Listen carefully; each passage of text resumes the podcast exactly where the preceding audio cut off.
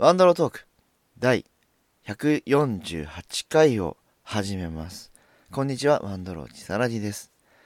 えーとですね、前回、えーお伝えした通りですね、ゲームマーケット2023春の情報が、えーありまして、まあ、もう無事に終了したという状況でございます。参加した皆様、出店した皆様、運営の皆様、お疲れ様でした。で、まあ、前回言った通り、新作がないということで、で自分たちはですね、マーダーミステリーランドという、まあ、ある程度の合同ブースに参加させていただきまして、旧作の方を、ね、並べて、えー売り子をしていたとなっております。まあね、結構情報が発信するのが全然遅くて、まあ、新作ないんでね、発信しなくていいやと思ったんですけど、さすがに旧作置くよってことぐらい言おうかなと思っていろいろちょこちょこ言ってたんですけれども、まあそういうね、えー、と情報の統一性のなさとか、えーまあ、ゴードブースなりのね、こう、えー統一感のないっていうところも含めて、マダミステリー評論家のね、西井さんがちょっと苦言を呈すということがありまして、あのーもうこれごもっともなんで、何にも文句言えない。はい。申し訳ありませんでしたとしかお伝えできない感じですかね。で、えーっと、あ、でもニッシーさんね、結構、この、まだみさん遊ぶこともちょこちょこあったりとか、大洗でもね、一緒に結構お話をする機会があったりとしちょっとして、ちょっとした仲いい方なんですけれども、えっと、5月に発売したアンアン、あの雑誌のアンアンが、えっと、ゲーム特集みたいな形でいろんなゲームをね、えっと、ピックアップして紹介するっていう回だったんですけれども、そこにね、えっと、ミラキでマーダーミステリーのパッケージの紹介があったんですよ。で、えっと、西さんが4つ、えっと、おすすめするっていう形で、えーまあ、初心者とかいろんな方に楽しんでいただくにはこれだっていうのを挙げていただきまして、えっと、帰国間の殺人と、ウェンディ大人になってと、何度だって青い月に火を灯したと、えっと、最後、近代少年の事件簿、夢見島殺人事件。はい、日野田さんが、えー作った4人を、まあ、僕がプロットを作ってあのいろいろ監修もした、えー作品なんですけどそれが挙げられてたのでもう誉れある4作品に、えー入れられたということで本当にねめちゃくちゃ嬉しいことでした。というのもねあのまあマーダーミステリーを知らない方にちゃんと説明しますと帰国間の殺人はもう結構名作と呼ばれているえっ、とまあかなり7人とかで遊べるゲームでえっ、と公演もジョルティーノさんで行ってたりとか結構ねあの大掛かりな、えー長時間マダミスで名作なんですよ。で何度だって青い月に火を灯したは、えーグループ S2 さんの崩れ館の殺人と同時に発売した最初のローンチタイトルなんですけれども、まあ、今でも語り継がれるような、まあ、エモシという、えー作品なんですけれども合わせて、えーウェンディ大人になってっていうのはグループ S2 さんのミニマーダーシリーズの一つでこれもね2022年かな。あれ1年かな。ちょっと2年か。のやっぱり、えー僕は名作だと思ってるんですけれどもどちらもですねあのシナリオが川野豊さんっていう、えー小説家さんが書いておりましてでえっとなんだっけグループ S2 さんの、まあ、シャーロックのホームの追憶とか花とアリスとかなんかそこら辺の違うな名前忘れちゃった。でもなんかタイトルジャンル忘れちゃったんですけれども謎解きをするような、えーゲームジャンルも手掛けておりましてまあなんか川野さんの作品には外れなしっていうぐらい有名な方で。はい。で、えーそこに、まあ、金田一が入ったってことですごい、まあ、一番金田一がね2022年あれ？これ2022年だよね？3年 ?3 年か。3年の作品なのかな。ということでね本当にあの一番新しい形になるので、まあまあそうやって新作が新しい、えー過去の作品をこう、えー更新していくというのはすごいありがたいことだなということで、えー入れられたんですよって話でした。でまあゲームマーケットの方なんですけれども本当にねあの新作なかったので、えっと、私ショータイムとグリーンモリアーと失踪し たミス・グレイスと、えっとあとは死ねない彼と死にたい彼女。死ねない彼と死なない彼女を、えっと並べて本当にねまあポカーンとしてた感じで。まあ、結構あのー、だらだらと、えー、売り子をさせていただきまして。で本当にね、あのー、週末クラブさんっていうその帰国間殺人を担当した方々が中心となっていろいろ準備していただいたのでまあまあまあまあ大反省ですね。もう何もしなかった。本当にこれは今回はもうやるよっつってやら何もやらなかったパターンだったのでもうちょっと、ま、マンパワーっていう意味でも他のことすげえ手が手があのかかっちゃってできなかったってことも含めてなんかね他の人に迷惑かけちゃうのは良くないなと思ったので、まあ、次のねゲームマーケットがあるのであれば、まあ、そうならないように、えーと、前処したいなって思っております。はい。でねえっ、ー、とまあゲームマーケット来ていただいてでまあご挨拶をもういくつかさせていただいてこう名指しでねあの来ていただく方とかいらっしゃってゲームの感想とかも、えっ、ー、と渦でやりましたとか、え、言っていただいたりとかまあ本当にいろんな方がこう感想を言っていただいたりとか、まあ、久しぶりに会う方がね年に2回お会いしてあのご挨拶するとか、まあ、そういった機会があったのでとてもえっ、とまあなんだかんだ言って楽しかったなっていうのが個人的な感想ですかね。はい。でまああのー、そうですね。渦渦は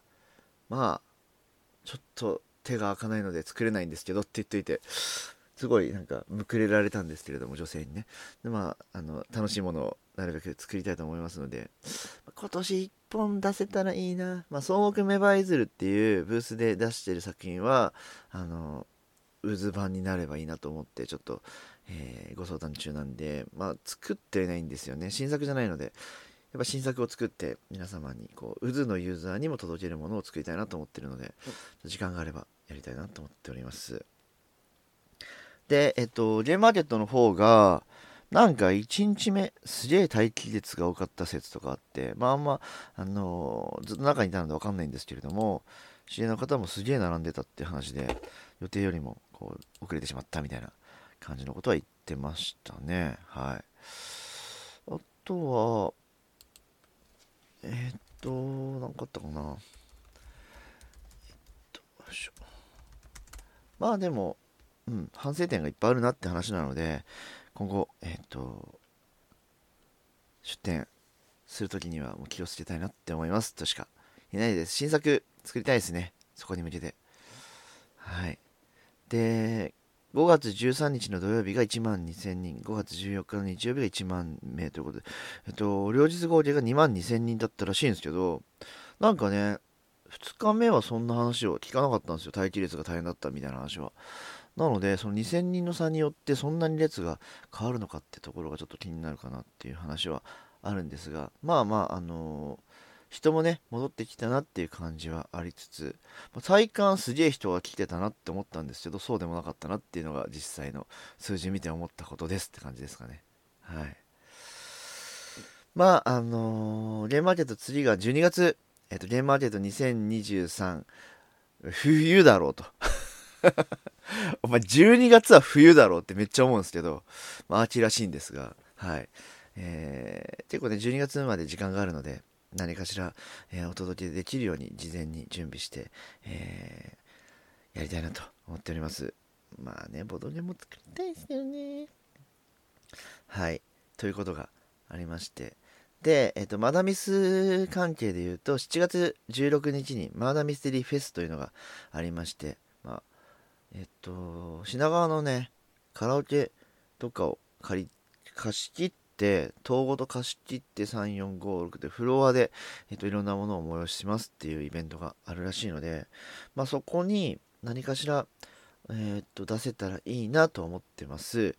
でまああの、今作ってるものいくつかあるっていうのを前回も言ったと思うので、まあ、そういったものをねお披露目する機会だったり、まあ、パッケージだったら予約をしてえっ、とはい、販売するっていうこともできるんじゃないかなと思ってるんですが、まあ、どうなることやらみたいな感じですかね。はい。でも本当ゲームマーケットでもそんな感じなんですよ。新作ないので。うん。で、まあ、まなみそいくつか買ったりとか、えー、しまして、で、体験の、えっ、と、マナミスもできたりとか、あとは、まあ、でもね、えっと、15分で私有できた、えっと、ミステリーテリングっていうシリーズの作品が、えっと、あったんですけれども、あの、ここだけの話ですよ。なんか、ただ、えっと、やはり、ライブ感というか、その現場でしか体験できないような仕組みを入れているので、まあ、これがね、えっと、ウェブでオンラインでダウンロードして遊ぶような作品となると、ちょっと違ってくるんじゃないかなと思うんですけど、そういう意味ではうまい作り方をしてるなと思ったので、はい。あのー、まあ、マーダーミステリー的なことも、そうやってちょっと、すごい、そぎ落とすことによって現場で体験できる、私有ができるっていうのはね、とても魅力なんじゃないかなってちょっと思いました。個人的には。ね、私有ができるのいいよね。ゲームマーケットならではなので。あと、なんだっけな。あの、ヨダカのレコードさんっていうところの、あの、えー、っと、現場、ゲームマーケットの謎解きゲームっていうのがあるんですけど、まあ、くまさん、あの、まあ、ちょっとね、今回出店をね、ちゃんとしてないので、熊さんとこも 新作ないんですよ。で、なんかちょっと、謎解きやろうよって話をして、ちょっと休憩時間抜け出してやってきたんですけど、まあ、熊さんそもそも謎解きゲームそんなやってないので、あの、まあ、ヒントもめっちゃ、えー、得ながら、協力しながらやってって、またね、これがね、あの、謎解きだけではなくというか、謎解きの最近のブーム的なところで言うとやはり没入体験型っていうのがすごい意識されてるものなのでそのテーマが面白くてなんかデスゲーム的な、えーと、謎解きなんですけれども、えーと、ボードゲームの、えー、ルールを解き明かすことによってどんなルールか分かってそのルールに対してイカサマをすることで次の、えーとゲームに挑めるっていうどんどんどんどんこう謎を解くとルールが把握できて、えー、ルールが把握できるとイカ様どのイカ様で勝負するかを決めれてでチェックポイントごとにイカ様を使ってそのリアルにそのなんだその対戦相手を倒していくっていうゲームでそれがねまた面白くて終盤になってくるとその裏を書いた、えー、やり取りが生まれてなんでそうなんの？みたいなことがすごいあって大どんでん返しがあるみたいな感じで。あなかなかその周遊謎解き的なことでも、えー、楽しむ要素がちゃんとあるんだなって思ったのですごい勉強になった。なったんですよ。で、えっ、ー、とゲームマーケットが終わった翌々日ぐらい水曜日かな？にヨダカのレコードさんの、えっ、ー、とイベントにイベントじゃないや。えっ、と何ていうの？普通に謎解きゲームに参加したんですよ。もともと予定があってでこれが安全な魔王城ミステリーツアーっていうえっ、と、あそこはどこだ？大久保？新大久保？とかにある、えっ、と、地下の、えー、施設で参加したっていうのがあったんですよ。で、まあ、そのね、えっ、と、ボードゲームです。ゲーム的なボードゲームの夜中のレコードさんの作品面白かったんで、あ、楽しいな、楽しみだなって思って行ったんですよ。したら、あのね、まあ、知り合い3人と行って、で、他の3名は野良だから知らない人っていう形で6名でそのミステリーツアーに挑むって感じだったんですけどまあ僕言ってもやはり謎解きゲームは全然初心者なんですよ、まあ、ちょこちょこ話してますけどもう本当にえっ、ー、と謎クラではないのでパズルとか謎解きのその熟練度は低いからすごいねゆっくりなんですよ。でえっ、ー、とまあそれはそれで全然あのチームで楽しむっていう意味では協力して遊んでいくのでそんなに大丈夫っていうのが謎解きのいいところだなと思ってたんですけれどもその野良の方々が爆速で解くタイプの方々でまあまあそれはしょうがないなと。でえっ、とその部屋例えばステージがあったらそれを解くと次に行けるっていうタイプなのでみんなで協力して解いていくんですけれどもなんかその人たちがすげえ早く解いちゃうからあのその部屋の謎っていうのを全部把握せず次にどんどん行っちゃうんですよね。って考えるとどんどんどんどん終わった結果、まあ、無事に、えーと、クリアしたんですけれどもあの謎を解いた数謎を読んだ数が明らかに少なくて同じ価格を払ってるにもかかわらず、えーと、体験してる度合いはめちゃくちゃ低いんだなっていうのをすごい理不尽に感じたこととまあ謎倉の方がとても我も我もって方がいてなんだろうそのステージごとに結構見どころというかえっ、ー、となんだろうなシンデレラ城のあのミステリーツアーみたいなのあるじゃないですかあのツアーの件を誰がやるっていうみたいな感じの子供をね、手挙げてやるみたいなイベントがあったりするじゃないですか。ああいうのが、まあ、この謎解きにもあって、だからステージごとにそういう目立てる、えー、シーンがあるんですよ。それを、なんだろう、まあ、みんな6人いるんで、今度は誰今度は誰みたいな形で譲っていけばいいものを、もう、我もっていう方が、もう全部やっていくの。もうすごい例えると、本当に、あの、ドラゴンを倒す剣を、えー、振るのは誰ですかって言ったら、私がとか、じゃあ、ドラゴンが火吹いてきました。火吹いてきたんで、それを防除するのは誰ですか？私がって、その、一人が全部やっちゃうんですよ、イベント。なので、あ、なんだろう、謎解き以外の部分でも全部持ってかれると、さらになんかお金払った分だけ楽しんでないっていうのをすごい感じまして、なんかね、めちゃくちゃつまんなかったですね。はい。多分、謎としては、まあそんなにつまんないことはないと思うんですよ。うん。まあ、めちゃくちゃ面白いかって言われたら多分謎自体も、ちょっと、えー、っとね、ホスピタリティというか、スタッフさんの、えー、まあ、こうミステリー、違うなけ、魔王城ツアーをやってるツアーコンダクター的なあの演技とか、ホスピタリティ足りないなと思ったんですけれども、でも、まあなんか、結果、やっぱり、えー、と、みんなが満足して楽しめるっていうのが、えー、こういう謎解きゲームのいいところだなって思ってたところをすげえぶち壊すなと思って、まあ、つまんなかったっていうのが感想としてあるなって思ったので感想ツイートしてないんですけど ツイートしづらいと思って。まあまあまあまあそういうこともあるよなってことでやはりあれですねあのよりやっぱクローズドというかあの仲間内で行こうかなっていう気持ちがあの強くなりましたはい まあまあまあまあ、しょうがないですけどね。うん。マーダミステリーもそうなので、やはり、例えば6人でマーダミステリーやりましょうってなった時に、知り合い全員6人とも知り合いだったら、まあまあ通過で、えー、空気感も読めて楽しめますけど、例えば自分が1人で、あとはそれ以外知らない人っていう時だと、やはり、その仲間外れ感が感じるとか、えっ、ー、と、まあ、ゲームブレイカーの方、教鞭だったり、えっ、ー、と、絶対に、えー、情報を出さないとかいう人がいると、正しいマーナーミステリーの楽しみ方ができない可能性があるなと思って、そういう意味ではどんどんどんどんこう仲間内で行こうってなるクローズのクローズ化していくんですけどまあそうなるとそうなるとでそのゲームとしての広がりですね普及という意味では良くない状況になってしまうのでまあまあなんかどっちもどっちだなっていう感じの、えー印象というか、まあ、マナミステリーもそうだし、謎解きゲームもそうなんだろうなっていう感じがあります。はい。まあ、そんな感じで、えー、っと、楽しんできたよって話がちょっとね、ゲームマーケット終わった後の話だったんですけど、まあどうしようかな。あと、今日、今日の話をしますと、5月21日にですね、ちょっとイベントを、えっ、ー、と、遊びに行きましてというか、仕事で、えー、行きまして、で、ちょっとね、タイトルが、どこだっけな。マーダーミステリーイベント、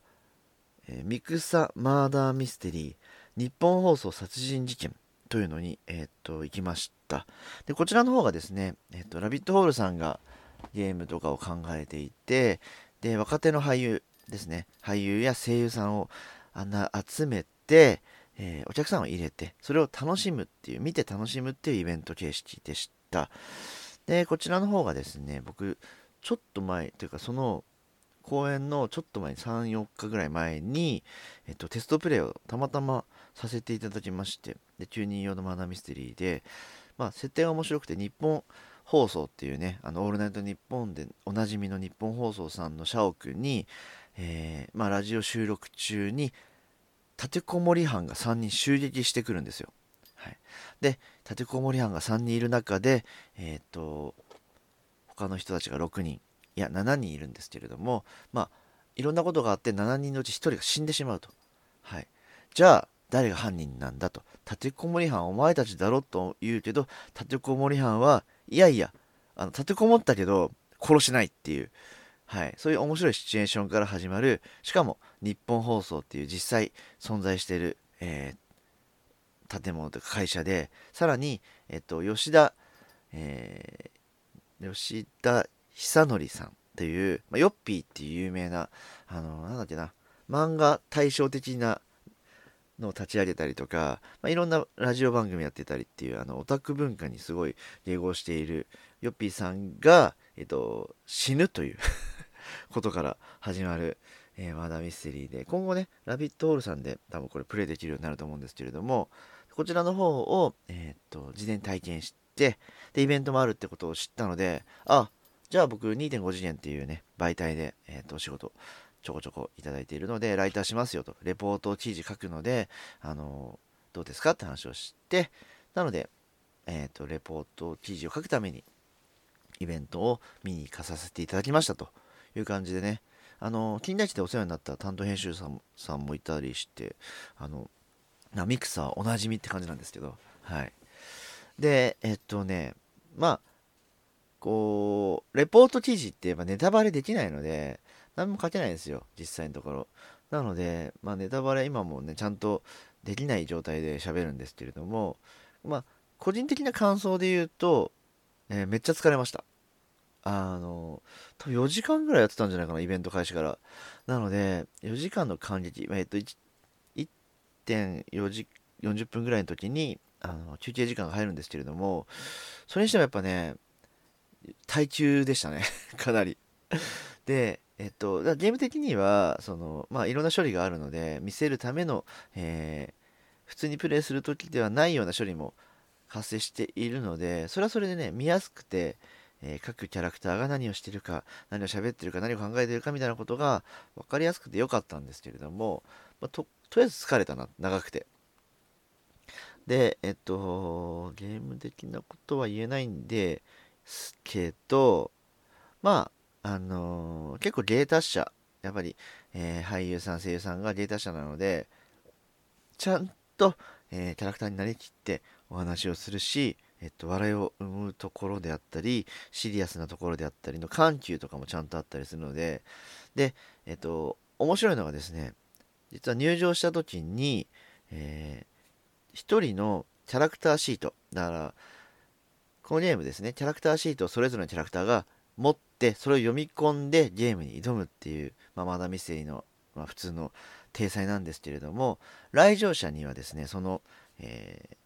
パンフレットを渡されるんですけれどもそちらが、えー、その登壇している誰かの、えー、ハンドアウトなんですよ。キャラクターシートというか。なので誰かというかまあみんな一緒なんですけれどもその複数はありません。1人の、えキャラクターシートを受け取ってみんなそれを読むわけですよ。だからえー、ステージで演じてる役者さんの、えー、視線をお客さんは全部感じ取れるというかあ自分はこういうことを知ってるからあえてそれは言ってないなとかそういう感じをね楽しめるような仕組みになっていて結構そこはいいなってめっちゃ思いました。はい。でえっと先ほど言いましたように休憩時間があるので、まあ、1.40分ぐらい1時間40分後ぐらいに1回休憩が入ります。なのでそこであの改めてパンフレットを見開くことによってあなるほど今は、えー、この話をしてないってことは隠したいんだなとかこの話をしたってことはでもなんかなんでこの人はこういうことを言わなかったんだろうみたいなことをキャラクターシートを見て一回整理できるんですよ。っていうのはすごいねそのまあ価格も価格で結構あのね感激料金がそこそこするのであの見るだけだと高いなとは思うんですけれどもある意味体験できる自分で推理できるっていう意味ではあなかなか面白い、えー、施策になってるなと思いました。なので、あのー、これがですね配信アーカイブも4800円ぐらいあるんですけれどもそういう意味では、えー、4800円払ってで多分配信の場合はオンラインで全部のキャラクターデータもらえるんでまあ一つのキャラクターデータを見て、えー、とその気持ちになって楽しむこともできるし終わった後に全員のキャラクターデータ見ててあのあこの人はこういう性格や秘密があるから発言しなかったんだとかあこれ出てないじゃんこの情報出てないじゃんみたいな。そういうことをね楽しむことができるんじゃないかなと思うのでさすがあのラビットホールさんが、えー、手掛けているということでもありあのよくできているあの仕組みだなと思いました。でレポートの方がね、えー、ともう多分これを配信する頃には上がってるんじゃないかなと思いますのでまあ特にねやっぱりあの生産とかのファンの方がやっぱ多いと思うのであのマーダーミステリー知らないよって方は多いと思う思うほとんどだと思います。どっちかというと。なんですけれどもマーダーミステリーという遊びが少しでも疑似体験できるのであればめっちゃいいなと思いました。はい。というのをね、えー、見ておりました。あとはまあそんな感じかな。今日は。はい。ちょっと長々となりましたがまた次回。楽しみ楽しい話をしましょう。おしまい。